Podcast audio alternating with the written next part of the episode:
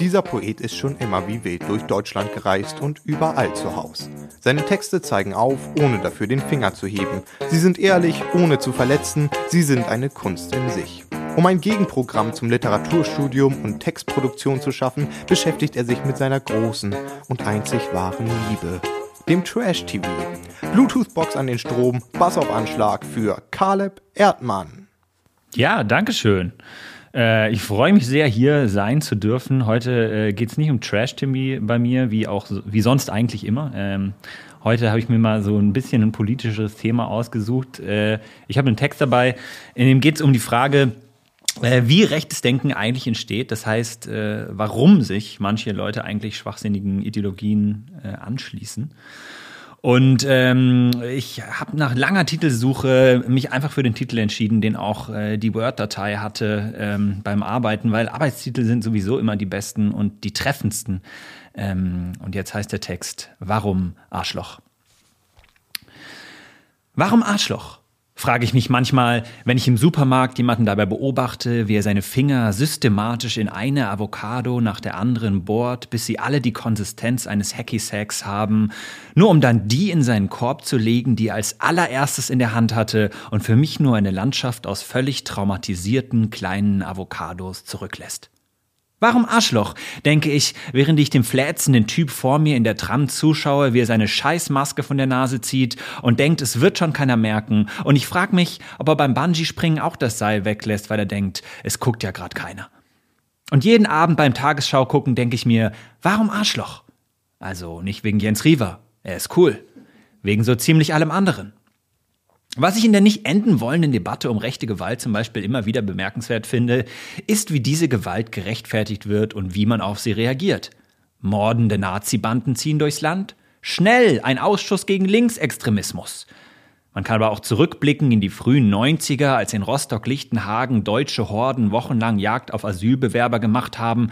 Und die Antwort seitens der Politik war damals schon nicht konsequent gegen rechts vorzugehen. Die Antwort war, klar, die Abschaffung des Grundrechts auf Asyl.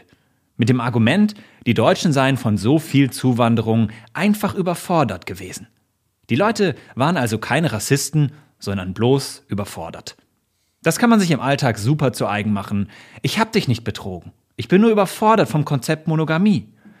Tut mir leid, dass ich bei deiner Party auf den Boden gekotzt hab. Ich war einfach überfordert von den Konzepten Wodka Bull, Jackie Cola und Batida de Coco. Das Problem am Gelaber von Überforderung ist doch erstmal, dass es in den allermeisten Fällen überhaupt nichts gibt, wovor man überfordert sein müsste. Die AfD ist zum Beispiel besonders stark in Gegenden mit geringem Ausländeranteil. Das ist, wie wenn man einem Kind sagt, komm, isst dein Spinat und das Kind sagt, ich will meinen Spinat aber nicht essen und man antwortet, na, hast du denn überhaupt schon mal Spinat probiert? Vielleicht schmeckt's dir ja und das Kind sagt, nein, aber ich weiß, dass ich ihn nicht mag. Der ist faul und kriminell und nimmt mir mein Spielzeug weg. Da wird also eine Bedrohung konstruiert, die gar nicht da ist. Mit Überforderung ist aber oft noch was anderes gemeint. Hier und dort liest man ja immer wieder Sätze wie Kein Wunder, dass es in Ostdeutschland so viele Rechte gibt. Sie stehen ja auch wirtschaftlich scheiße da. Irgendwie muss ich das ja entladen. So als wäre das ein Automatismus. Dir passiert was Schlechtes? Zack, Nazi. Den Kaffee über die Laptop-Tastatur geschüttet? Ah, fuck, äh, Deutschland den Deutschen. Bus verpasst? Sieg heil. Portemonnaie im Zug vergessen? Heil Hitler. Aber so einfach ist es doch nicht. Nicht alles kann man mit Arbeitsplätzen lösen. Horst Seehofer hat einen der geilsten Arbeitsplätze Deutschlands und ist trotzdem ein Arschloch. Der Wendler war Juror bei DSDS und bricht jeden Tag neue Hürden auf der Arschlochskala.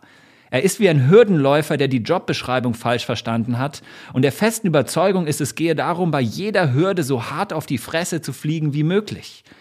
Nein, ich glaube, das Problem ist, dass es den Leuten oft schwerfällt, den richtigen Ansprechpartner für ihre Kritik zu finden.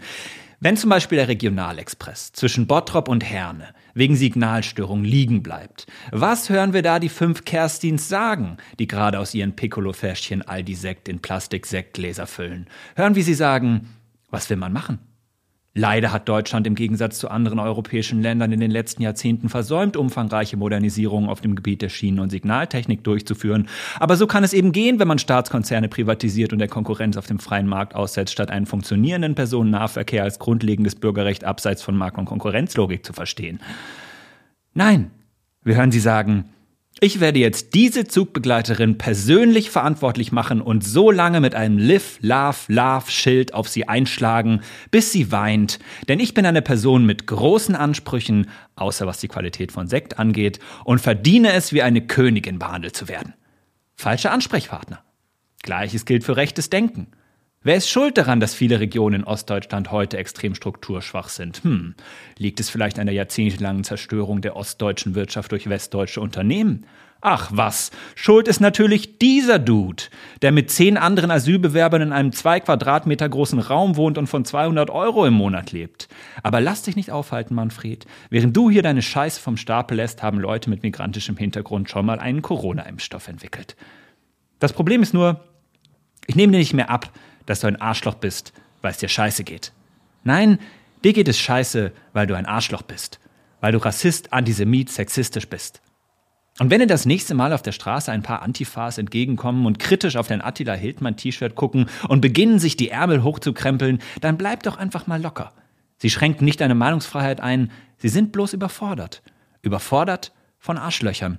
Und sie fragen sich zu Recht, warum Arschloch?